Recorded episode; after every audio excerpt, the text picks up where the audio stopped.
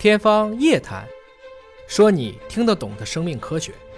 葛老师，今天来向您请教一下营养方面的话题啊。您说现在的优势病种主要是集中在哪些方面？啊，不同的营养科不一样。嗯呃，我们医院的话呢，现在看的是，比如说像呃，我这边啊是孕期做的多一些，我们其他同事呢还有一个组呢专门做减重，嗯嗯，还有呢我们会对肿瘤病人呃做一些工作，那就是其他的包括就是代谢病，这也呢也是，还有我们在协和的话呢，因为协和是全国的就是疑难重症的诊断呃诊断治疗中心嘛，所以呢我们会对罕见病啊。儿童的这种遗传代谢病啊，这些呢会做的多一些。您说的这个儿童的遗传代谢病，是不是就是我们经常说的那个北京大学呀、PKU 啊？是是那个吗？对对对对对，您说的特别专业，这就类似这样的问题。这个疾病是有治疗的方式吗？因为它好像是说食谱非常的关键，如果食谱弄得不好，这孩子可能就越吃越傻；食谱如果弄得好，可能长大了也都没事儿，是这样吗。是的，是的，是的。就是早期的话，如果能够做好这苯丙氨酸的控制的话，它其实对孩子的这个整个的发育啊没有太大的影响。也不是说光早期啊，就可能终身都存在这样的问题。比如他在就特殊的生理阶段，像孕期，也要做这个管理。所以这个病孕期怎么知道这个孩子是不是呢？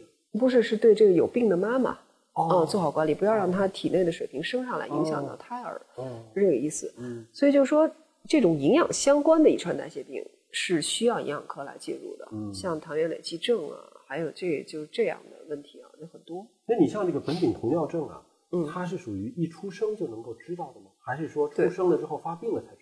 知道？不，咱们现在是有普筛的。嗯，啊，国家是组织普筛的足跟血去查嗯。几种关键的这个遗传代谢病，就是可以干预的遗传代谢病，所以会查查出来以后呢，国家甚至会包他几岁之内的一个治疗，啊，所以国家政策还是非常好的，这个病是可以根治的吗？不可以根治，只能够用饮食来对，只能够给他一个适应性的生存环境，让他不会造成这个任何的健康损害，这个是可以做到的。它是哪一类的东西是绝对不能够碰，是吧？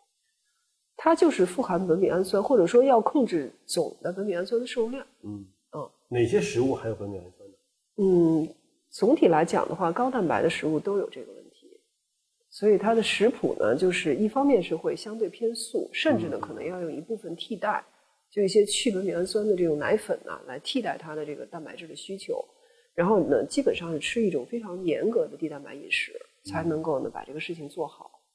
嗯那就涉及到蛋白质不摄入的话，对他的健康、对他的发育没有影响吗？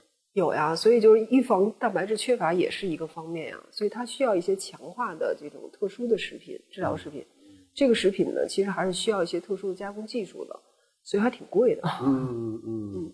所以就要健康的成长，完全把蛋白质排除了，其实也是个很复杂的事儿。啊是，就是我们针对这种特殊的疑难杂症有这种特殊的方式，但我们其实更多的是希望面对此刻非常健康的朋友们，嗯你们怎么在饮食上、在运动上能够让你越来越健康，而不是给自己无数种理由说，反正工作这么累，反正年龄到这个年龄了，我就可以放纵自己了。您要怎么对这些人到中年面临着各种肚子变大呀、工作压力变大呀、这个头发变少啊各种压力的人，给他们一点营养学上的一些支撑？我觉得啊，就是说，在我们呢，嗯，承受不住压力的时候啊，我们才会放纵自己，就才会放弃自己。所以呢，是不是先去衡量一下我们肩上的担子啊，是不是过重了？然后是不是我们心里的诉求太高了啊？我们想要挣一百万，我们想要在北京四环内买大房子，这些事儿是不是必须的？所以首先呢，还是一个心理的问题吧，还是一个就是信念的问题。那么，如果你从容起来了，去关注到健康问题了，健康的管理呢是很简单的啊。其实手段、策略、方法都不难，它是非常常规的一些办法。比如你看个测测体重、量量腰围，这个大家都懂都会，对吧？哈。那么你看一看体检报告，有问题的指标出来了，那我们就相应的采取一些医生给你的建议。每一个体检报告后面都会附一套营养的建议，对吧？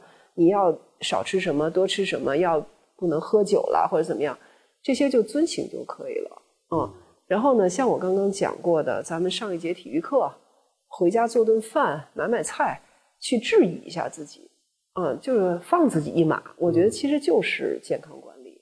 嗯，倒未必说要做的多么的专业哈，多么的打卡，你每天得一二三四五多少个勾完成，然后量化到什么程度，这个其实是不必的。这样的话就会更进一步加重我们现代人的焦虑。反正我是比较的那个佛系的，就不太会在家里面去做称重。其实我家里各种秤都有，嗯，但是我做饭的时候不太会去做这种称重。